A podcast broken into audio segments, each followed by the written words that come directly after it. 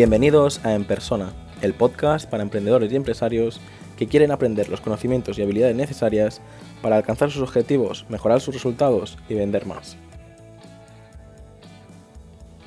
30 de abril de 2020.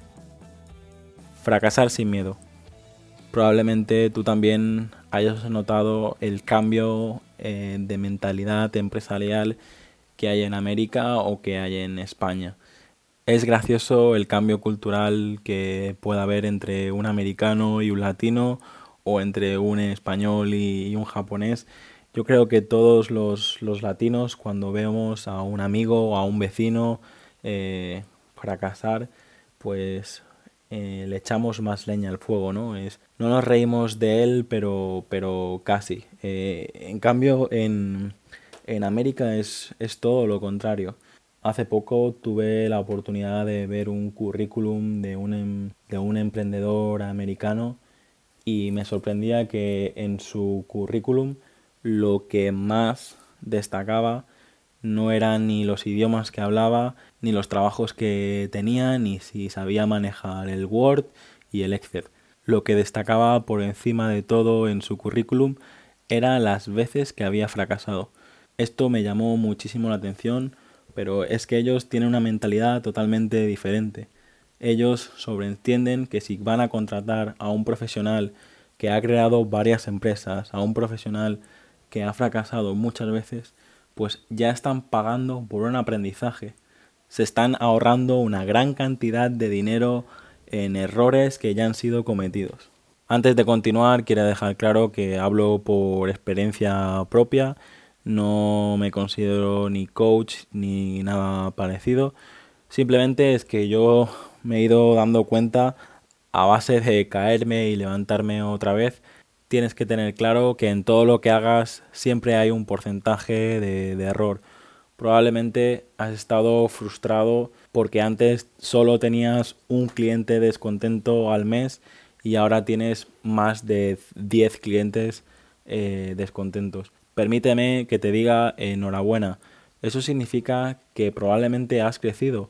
Lo que está pasando es que antes tenías 10 clientes y solo tenías un error, por lo tanto solo tenías un cliente descontento.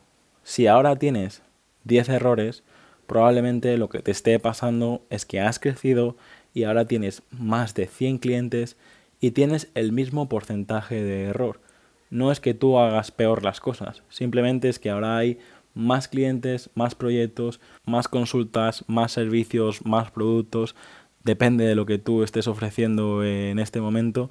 Por lo tanto, tienes que tener claro esto, tienes que detectarlo rápidamente y saber que lógicamente tienes que trabajar tanto tú como tu equipo incansablemente para reducir ese porcentaje de error pero es inevitable cuando manejas equipos cada vez más grandes y sobre todo con mucha rotación de personal, es inevitable que nadie cometa ningún error y tú como líder de tu equipo, tú como cabeza visible de, tu empresa, tienes que ser capaz de apagar el fuego, tienes que ser capaz de poner la otra mejilla e intentar solucionar el problema lo antes posible. Lo vuelvo a repetir para que quede claro, no quiero recibir críticas eh, por esto, estoy hablando como experiencia propia y mi intención es ayudarte.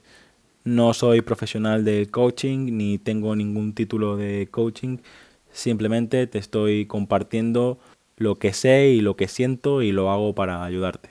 Tienes que perder el miedo al fracaso y creer en ti mismo, porque si no lo haces tú, eh, explícame por qué debería hacerlo nadie más. Es decir, si tú no eres capaz de confiar en ti, ¿quién va a ser capaz de confiar en ti? ¿Por qué debería hacerlo nadie más si tú no lo haces? Tu activo más valioso eres tú mismo. Invierte en tu propio desarrollo social y cultural. Para crear debes ser capaz de creer no te engañes nunca respecto a la realidad de tu situación. Una gestión del tiempo aplicada adecuadamente es la única manera de incrementar tu productividad. Mantén una actitud abierta a las nuevas ideas y ante la posibilidad de estar equivocado. La verdad para ti es tu realidad, pero puedes estar equivocado. Para terminar, comparto contigo cuatro preguntas que a mí me hayan ayudado y creo que te pueden ayudar a ti. ¿Dónde estás actualmente?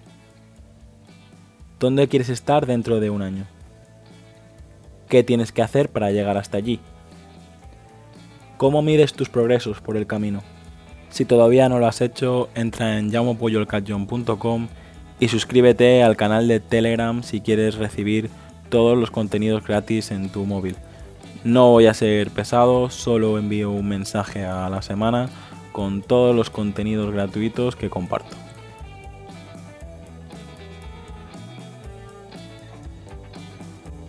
Hasta aquí el episodio de hoy. Muchas gracias por escucharlo. Si te ha gustado, no olvides compartirlo en redes sociales y suscribirte en iTunes, Evox, Spotify o YouTube. Para enviarme tu opinión sobre el podcast, escríbeme al formulario que encontrarás en llamopuyolcanjon.com barra contacto. Encuentra este y todos los demás episodios en enpersona.com.